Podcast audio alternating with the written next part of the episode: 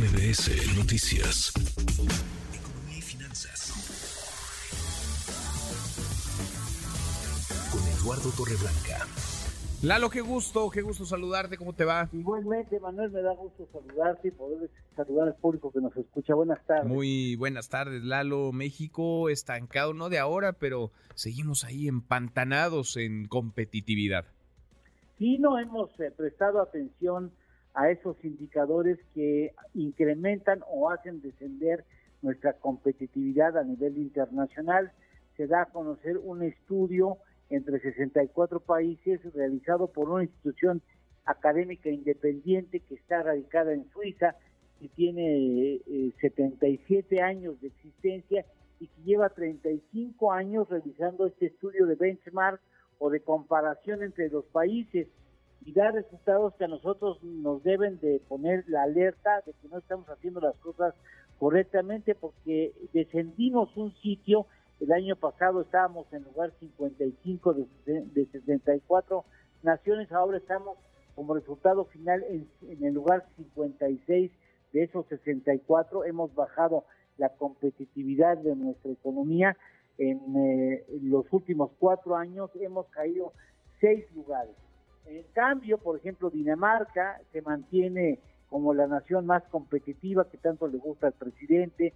Irlanda estaba en el lugar eh, décimo primero el año pasado y llegó ya al segundo sitio, o sea que cuando un gobierno se pone las pilas es posible hacer los cambios necesarios para incrementar la productividad, la competitividad de la economía implica necesariamente la posibilidad de recibir mejores inversiones y quienes están buscando el lugar ideal o la nación ideal para realizar estas inversiones.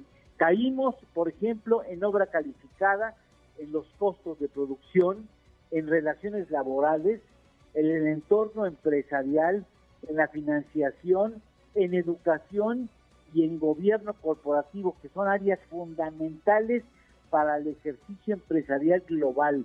Tendríamos que hacer cambios importantes y para eso sirven estos estudios, no solamente para compararnos, sino para ver qué es lo que están haciendo bien otras naciones y qué pudiéramos hacer nosotros para mejorar. Por ejemplo, la recomendación del estudio es fortalecer la infraestructura logística, mejorar el ambiente de negocios, un mejor marco de justicia, respeto al marco del derecho, implementar eh, éxitos en, la materia de seguridad y de formas en educación y en energías limpias.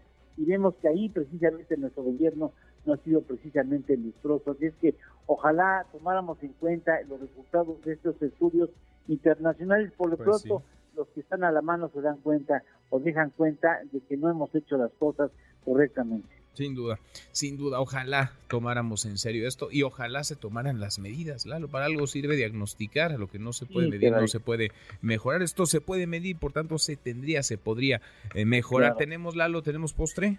Eh, estados con menor competitividad, parece ocioso, pero bueno, hay que mencionarlo menor competitividad, Guerrero en cabeza, Oaxaca, Chiapas, siempre están esos tres estados, Michoacán por la criminalidad, la escala inconcebible, teniendo en cuenta que está cerca de Puebla, y Zacatecas también por el azote de la criminalidad organizada pues en esa entidad. Pues sí.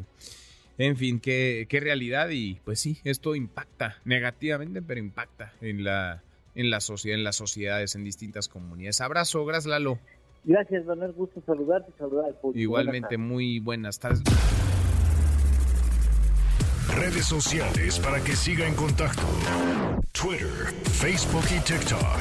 M. López San Martín.